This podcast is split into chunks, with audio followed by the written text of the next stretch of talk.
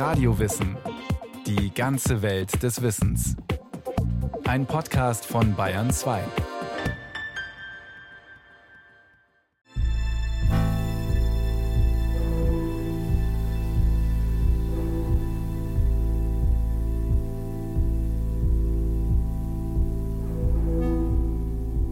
Paris, 2. Februar 2007. Eine Pressekonferenz. Unter einer riesigen Leinwand an einem langen Tisch mit Mikrofonen sitzen sechs Männer und eine Frau. Die Frau hat eine schwierige Aufgabe. Den Journalisten zu erklären, was ihre Arbeitsgruppe des Weltklimarats IPCC in mehrjähriger Arbeit aus tausenden Veröffentlichungen herausdestilliert hat.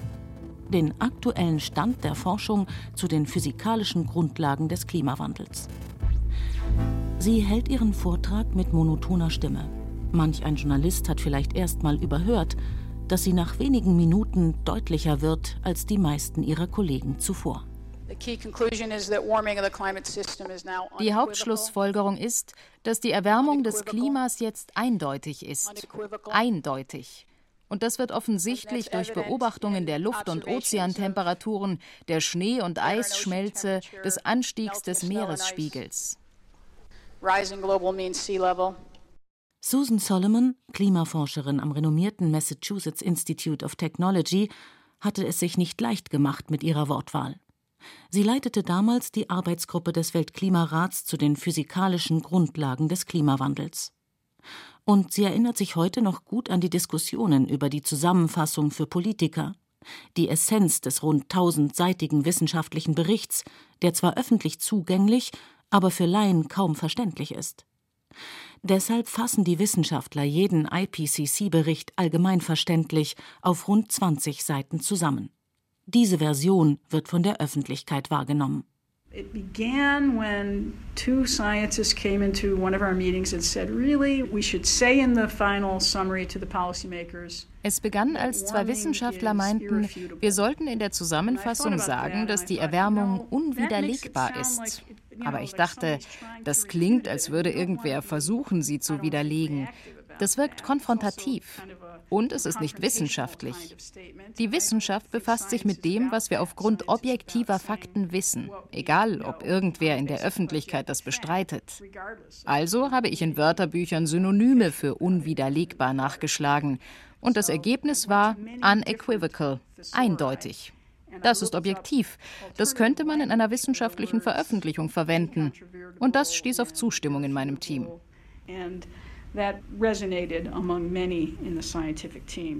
Nun wird aber diese Zusammenfassung auch noch mit den Vertretern aller UN-Mitgliedstaaten abgestimmt. Die Delegierten müssen jeden einzelnen Satz verabschieden. Kritiker vermuten oft, dass der Bericht auf diesem Weg weichgespült wird. Die Politiker können zwar die einzelnen Formulierungen beeinflussen, aber nicht den Inhalt des Berichts. Da dominieren die Wissenschaftler. Aber natürlich versuchen manche Länder, die Angelegenheit nicht ganz so dramatisch aussehen zu lassen. Denn die Zusammenfassung für Politiker ist ja eine Aufforderung zum Handeln. Und so war es auch 2007, als der entscheidende Satz zur Diskussion stand. Aber dann meldeten nur zwei Delegierte Bedenken an hinsichtlich der Übersetzung in andere offizielle UN-Sprachen, die von Muttersprachlern sofort zerstreut wurden. Offenbar war den Delegierten kein naturwissenschaftliches Argument gegen die Formulierung eingefallen. Sie waren wohl auch überrascht. Sind Wissenschaftler sonst nicht eher vorsichtig und sagen Dinge wie wir haben starke Belege oder mit großer Wahrscheinlichkeit? Susan Solomon und ihre Kollegen fanden aber, es ist an der Zeit, eindeutig zu werden. Sometimes science better be certain, you know? I mean, you have to ask yourself, what's the standard of proof? Manchmal sollte die Wissenschaft sicher sein. Man muss sich fragen, welchen Anspruch man an Beweise stellt, von denen man sich überzeugen lässt, eine sehr starke Aussage zu machen. Und in diesem Fall waren es die Beobachtungen, nicht ein Datensatz, nicht zwei oder drei, sondern viele verschiedene Messungen. Und die waren voneinander unabhängig. Diese Unabhängigkeit war entscheidend. Dadurch entstand ein so überzeugendes Bild eines heißeren Planeten.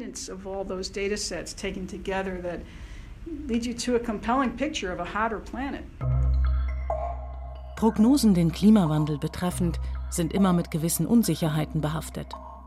Weil das Klima ein sehr komplexes System mit einer kaum überschaubaren Zahl von Wechselwirkungen ist, zwischen Atmosphäre, Ökosystemen, Meeren usw., so plus den menschlichen Aktivitäten. Aber man kann auch zurückschauen und fragen, wie viel Klimawandel ist denn schon passiert? Alle Jahre seit Beginn des Jahrtausends gehören laut der Weltorganisation für Meteorologie zu den heißesten, die je gemessen wurden. Und an der Spitze stehen die Jahre 2015 bis 2018. Die globale Durchschnittstemperatur lag gut ein Grad über den vorindustriellen Durchschnittstemperaturen. Ein Grad, das klingt wenig. Aber hinter so einem globalen Mittelwert verbergen sich regionale Hitzewellen, die immer häufiger werden. Dürre kann erhebliche volkswirtschaftliche Schäden zur Folge haben. Das zeigte sich im Sommer 2018 in Deutschland. Auf den Äckern vertrocknete die Ernte und weil auf dem Rhein kaum noch Schiffe fahren konnten, wurde bei Chemieunternehmen der Nachschub knapp. An Tankstellen stieg der Benzinpreis. In anderen Teilen der Welt verlassen Millionen Menschen ihre Heimat, weil Dürre, Stürme oder Überflutungen, ebenfalls eine Folge der wärmeren Atmosphäre, Äcker, Häuser und Infrastruktur zerstört haben. Aber auch extreme Kälte kann eine Folge der Klimaveränderung sein. Und um es noch paradoxer zu machen, diese Kältewelle kann ihren Ursprung in einem Wärmerekord haben, einem Wärmerekord am Nordpol. Seit Jahren beobachten Klimaforscher, dass sich die Arktis stärker erwärmt als die mittleren Breiten, erklärt Stefan Rahmstorff vom Potsdam Institut für Klimafolgenforschung. Das liegt einfach daran, dass die Eis- und Schneebedeckung in der Arktis wie ein großer Spiegel wirkt, der Sonnenlicht zurück ins All spiegelt. Und wenn dieser Spiegel schrumpft, wird auch weniger Sonnenstrahlung zurückgespiegelt und mehr aufgenommen vom System, vom arktischen Ozean insbesondere, wo die Wärme dann hineingeht und gespeichert wird. Der dunkle Ozean schluckt im Sommer viel Sonnenlicht und erwärmt sich, was die Eisschmelze noch beschleunigt und im Herbst entsteht nur noch eine dünne Eisdecke. Oder nicht mal die wie im Herbst 2016. Es gab sogar einige äh, Phasen, wo das Meereis zurückgeschmolzen ist, ein wenig. Das äh, war also wirklich bisher einmalig. Am 22. Dezember sind die Temperaturen am Nordpol bis auf den Schmelzpunkt gestiegen, wie eine Boje dort registriert hat, wo es normalerweise minus 30 Grad sind. Diese herbstliche Wärme und das fehlende Eis in der Arktis führen dazu, dass es im Winter ganz woanders bitterkalt wird. Normalerweise bildet sich während der Polarnacht in der Atmosphäre über dem Nordpol der sogenannte Polarwirbel, ein Tiefdruckwirbel mit extrem kalter Luft.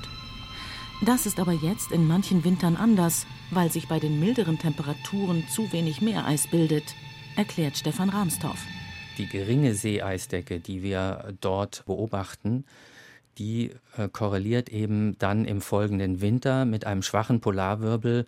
Und wenn sich aber dieser Polarwirbel abschwächt, dann kommt es verstärkt zu einer großen Erwärmung direkt in der Arktis und gleichzeitig der Verlagerung der Kaltluft, die normalerweise auf dem Pol sitzt, auf die umliegenden Kontinente.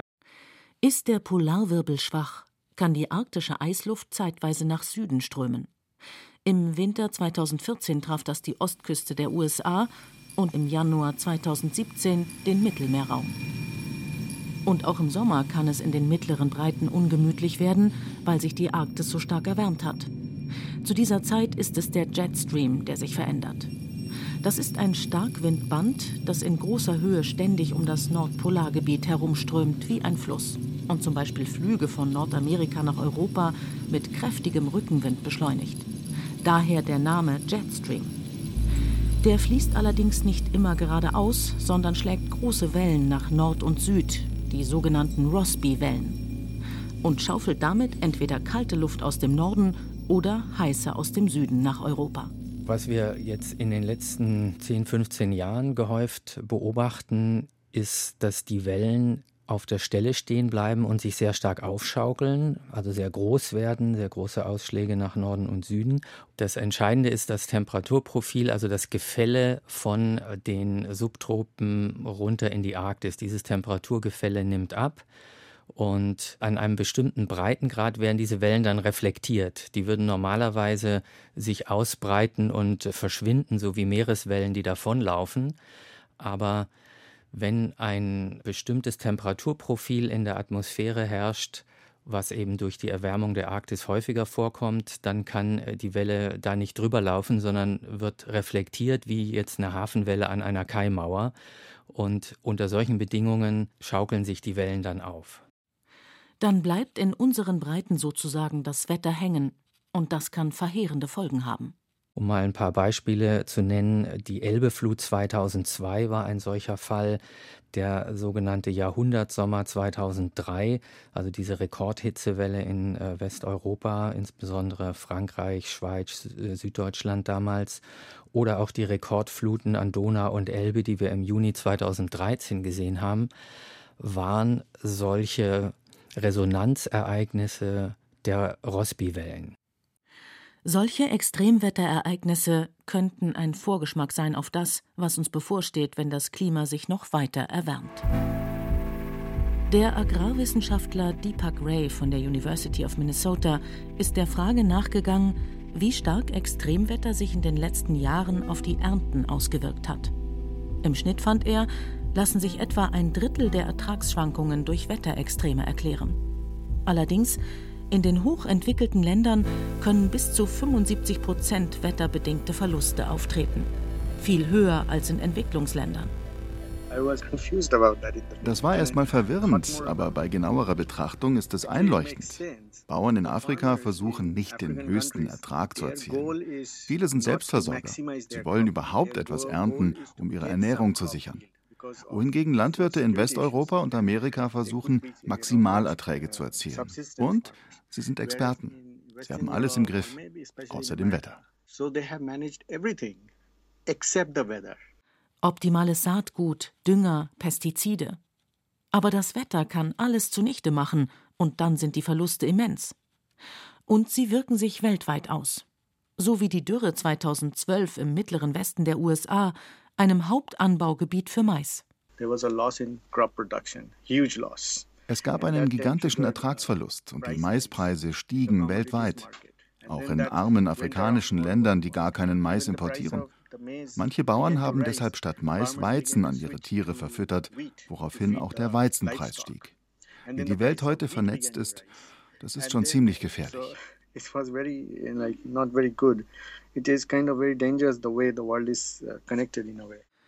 Ungewöhnliches Wetter ist normal. Extreme Hitze, Kälte, Überschwemmungen, das gehört alles zum gängigen Repertoire. Ungewöhnlich sind, vor allem seit Beginn des Jahrtausends, nicht die Extreme selbst, sondern ihre Häufigkeit. Ob eine einzelne Hitzewelle, ein einzelnes Hochwasser durch Dauerregen auf den Klimawandel zurückzuführen ist, so eine Frage würden Naturwissenschaftler normalerweise durch ein Laborexperiment beantworten, sagt der Klimaforscher Ben Marzayon von der Universität Bremen. Wenn das ein ganz klassisch naturwissenschaftliches Problem wäre, dann würde man jetzt im Labor eine Welt nachbauen, in der man die ganzen Prozesse abbildet und in der es keinen menschlichen Einfluss gibt und eine zweite Welt, in der es eben den menschlichen Einfluss gibt. Und dann hätte man so ein kontrolliertes Experiment. Und weil das nicht möglich ist, bauen die Forscher das Klimasystem im Computer nach. Diese sogenannten Klimamodelle enthalten all die physikalischen Prozesse, die unser Klima ausmachen. Das heißt, man macht eine Klimamodellanwendung zweimal. Einmal, wo man die menschlichen Treibhausgasausstöße mit berücksichtigt und einmal, wo man es bleiben lässt, vergleicht dann die unterschiedlichen Ergebnisse. Das heißt, da kriegt man die Antwort, was behauptet das Klimamodell, was ist der menschliche Einfluss. Und der zweite wichtige Punkt ist, dass man dann noch überprüfen muss, ob denn das Klimamodell überhaupt in der Lage ist, die Realität wiederzugeben. Also, zeigt das Computermodell das Klima so, wie wir es jetzt erleben? Wenn ja, kann man auch der Analyse trauen, die den menschlichen Einfluss auf das Klima berechnet. Solche Klimamodelle sind in den letzten Jahren immer leistungsfähiger geworden. Und so konnten die Forscher schon für viele Wetterextreme feststellen, dass sie ohne den menschlichen Einfluss sehr viel unwahrscheinlicher wären. Was umgekehrt bedeutet, dass Wetterextreme seit einigen Jahrzehnten häufiger auftreten, ist keine Laune der Natur. Die Erwärmung des Klimas ist ganz eindeutig, da besteht überhaupt kein Zweifel. Man kann auch inzwischen mit großer Sicherheit sagen, dass die Erwärmung des Klimas in den letzten ja, 50, 60 Jahren größtenteils menschengemacht ist. Ben Marzayon beschäftigt sich unter anderem mit dem Meeresspiegel, der schon seit über 100 Jahren steigt. Seit Ende der sogenannten kleinen Eiszeit. Das war eine Kältephase vom 15. bis ins 19. Jahrhundert, ausgelöst durch eine geringere Sonneneinstrahlung und große Vulkanausbrüche. Die Vulkanasche hat das Sonnenlicht noch zusätzlich abgeschirmt. Seit dem Ende dieser sonnenarmen Zeit, etwa Mitte des 19. Jahrhunderts, steigen die Temperaturen. Das heißt, auch wenn die Menschen das Klima nicht geändert hätten, würde der Meeresspiegel im Moment noch steigen. Er würde es nur deutlich langsamer tun, als das in der Wirklichkeit der Fall ist. Der Meeresspiegelanstieg würde jetzt im Moment so bei knapp einem Millimeter pro Jahr liegen. Die Realität sieht anders aus. Zwischen 1993 und 2017 stieg der Meeresspiegel im Schnitt jährlich um 3,1 Millimeter. Betrachtet man aber die Jahre 2009 bis 2018, liegt der jährliche Anstieg schon bei 4,6 Millimeter. Er beschleunigt sich. Ebenso wie die Erwärmung der Ozeane. Und die bewirkt etwa ein Drittel des Meeresspiegelanstiegs. Das ist ein besonderes physikalisches Phänomen von Salzwasser.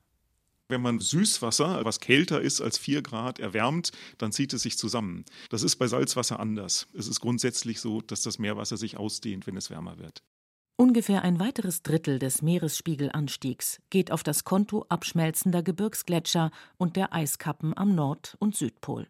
Die Eisschilde reagieren ziemlich langsam, aber sie kommen jetzt in Fahrt.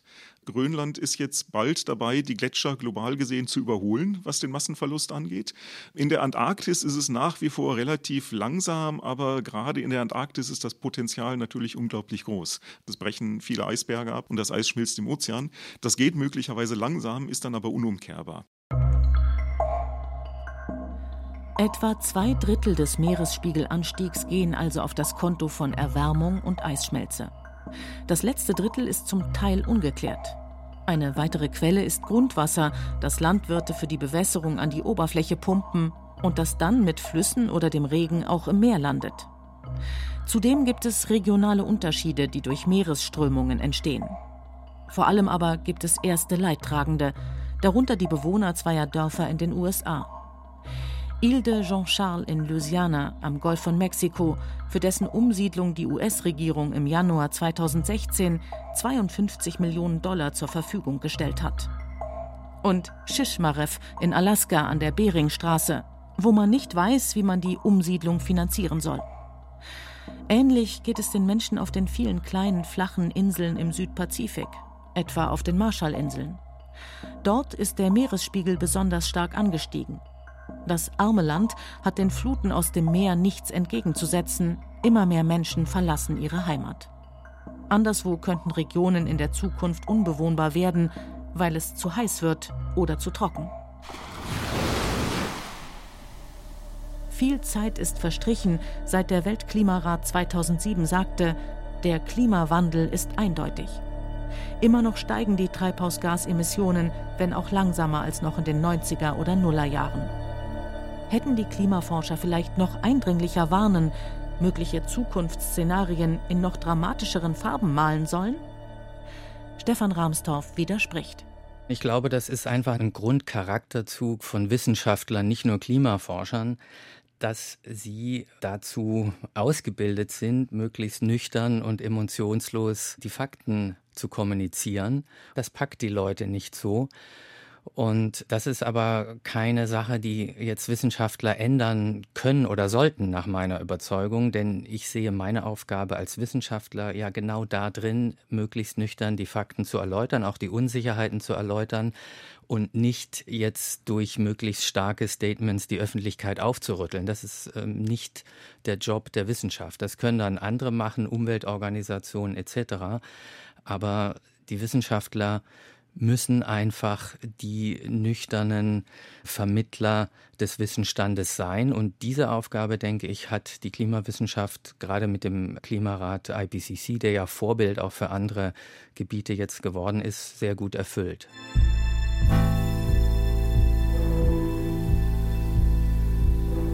Wissenschaftliche Unsicherheiten gibt es immer, vor allem beim komplexen Klimasystem. Präzise Prognosen über Temperaturen oder Meeresspiegelhöhe für einzelne Regionen sind deshalb schwierig. Doch die weitaus größte Unsicherheit in den Prognosen liegt in der Frage, wie viele Treibhausgase wir in den nächsten Jahren noch produzieren. Und der Blick auf das, was die bisherigen Emissionen bewirkt haben, bestätigt die früheren Warnungen der Klimaforscher nicht nur, oft gehen sie sogar darüber hinaus. Weil die Forscher bei Unsicherheiten immer das untere Ende der Spannweite nennen. Gerade in Anbetracht dieser Entwicklungen mahnt Susan Solomon. Wir müssen entscheiden, welche Risiken wir eingehen wollen. Wenn die bestmögliche wissenschaftliche Schätzung lautet, mit 20-prozentiger Sicherheit steigt der Meeresspiegel bis 2100 um zweieinhalb Meter, was große Landverluste in Bangladesch, Vietnam und vielen anderen Ländern zur Folge hätte. Und natürlich das Ende aller Inselstaaten, wie geht man mit diesem Risiko um? Das ist keine wissenschaftliche Frage, sondern eine ethische und moralische. Die Frage der Unsicherheit ist eng verknüpft mit der Grenze zwischen der Wissenschaft einerseits und den Werten in Sachen Risiko und Moral andererseits. Und ich glaube, das müssen wir kommunizieren. 2013 veröffentlichte der Weltklimarat eine Aktualisierung des Berichts von 2007. Er enthielt viele neue Beobachtungen des Klimawandels, viele neue Prognosen. Aber die Zusammenfassung für Politiker enthielt wie 2007 den einen Satz, diesmal allerdings gleich auf der ersten Seite. Die Erwärmung des Klimas ist eindeutig.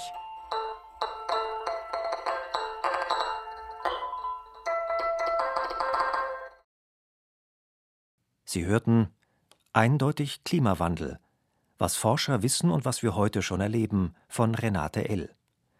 Es sprachen Katja Amberger, Jennifer Güsell und Jerzy May.